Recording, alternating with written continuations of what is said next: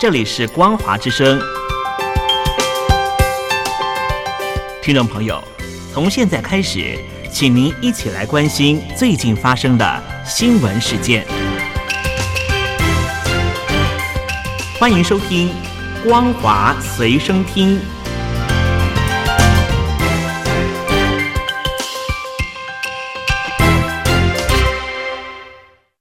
欢迎收听今天的《光华随身听》，我是兰玲。首先带您关心俄乌战争的最新情况。奥地利总理内哈默是俄乌战争开打以来第一位拜访俄罗斯总统普廷的欧洲国家领导人。他说：“对于是否能以外交化解这场冲突，他感到相当悲观。”内哈默日前访问过乌克兰后，十一号又前往俄罗斯会晤俄国总统普廷，双方在莫斯科郊区的宅邸进行闭门会谈，过程约七十五分钟。事后。内哈默表示，他和普廷的会谈相当直接、坦诚，但费力。普廷坚持一种战争逻辑。如果要问他这个调解人的感想，他得说相当悲观。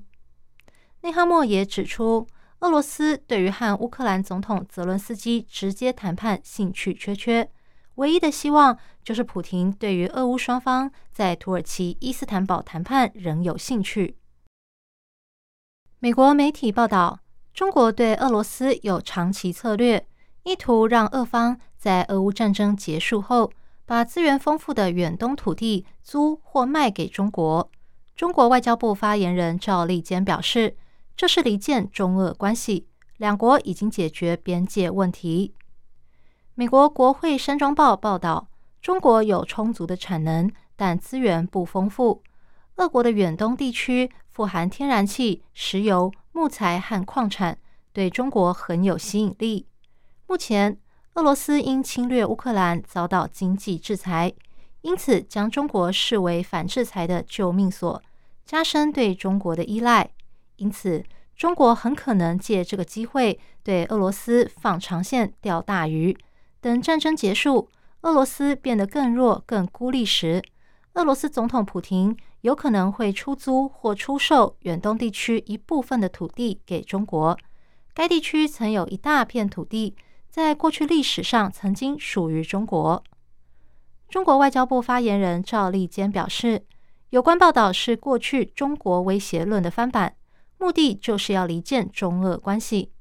根据二零二一年才延期的中俄陆林友好合作条约，双方已经彻底解决。历史遗留的边界问题，互不存在领土要求，二十多年来都是这样做的。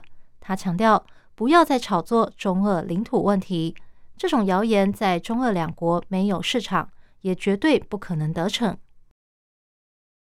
巴基斯坦国会下议院国民议会选出夏巴兹担任国家新总理，接替因不信任投票而下台的伊姆兰汗。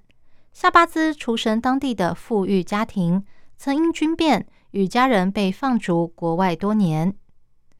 巴基斯坦新总理夏巴兹出身富裕家庭，原本跟着家里经营钢铁工厂。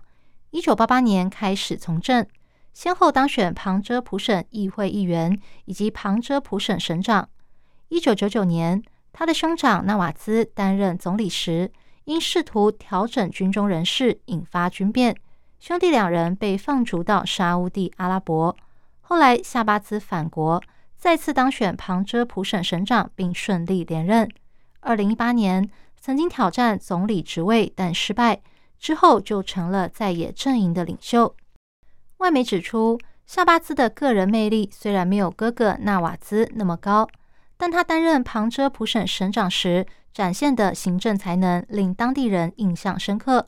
使他成为旁遮普省执政最久的省长。预估他上任后，在外交方面将优先处理与美国、中国、印度和阿富汗之间的关系。在前任总理伊姆兰汗任内，中巴经济走廊下多项基础建设计划脚步放缓，甚至停顿。夏巴兹是否会重启这些项目，是外界关注焦点。中国防疫坚持达到动态清零，但越清越失灵。香港学者表示，这是中国作茧自缚。若中国有能力研发更有效的疫苗，或直接向国外采购疫苗接种，其实没有必要实施这项防疫政策。香港科技大学社会科学部讲座教授兼中国跨国关系研究中心主任崔大为表示：“若中国能够研发更有效的疫苗，或愿意向国外采购疫苗，其实没有必要执行动态清零。在疫情爆发的头两年，动态清零确实显现防疫成效，但如今却陷入困境，且可能会有很多长者因此丧命，或造成经济发展迟缓。”所以，执行动态清零是中国作茧自缚。另外，由于北京当局坚持清零而衍生的经济与生产失序，也危及习近平推动脱贫的各项努力。至于目前习近平大力推动的共同富裕政策，崔大伟说，只能暂时搁置了。不过，当经济稍有起色，习近平会把它从政策堆的压箱底抽出来，然后再度大力提倡。上海因疫情封城，陷入物资短缺，一早用手机抢菜成了上海人每天的必修课。一位笔名为“季节”的上海人写下了这段时间的经历，表示网络团购越开越大，能买到的菜却越来越少，等了一早，只是等了个寂寞。这位作者在上海浦西租屋。三月二十九号，浦西封城后，他加入了一个四百多人的超大团购群。起初，大家还很兴奋的参加团购，但渐渐的，能买到的东西越来越少。因此，现在他每天一大早醒来，第一件事就是上网抢菜。早上六点抢美团买菜和叮咚，八点半抢叮咚和盒马，但画面总是显示。前方拥堵，运力不足。后来，他还尝试了每日优先、大润发，但没有一个抢成功。作者说，很多跟他一样没抢到菜的住户在群里吐槽说：“等了一早，等了个寂寞，不知道什么时候解封，剩下的伙食能吃几天。”人们焦虑的情绪已经达到疫情以来的最高峰。不过，虽然抢菜抢出怨气，但一起团购也为住户之间培养出感情。有人说，疫情过后，这个群能不解散吗？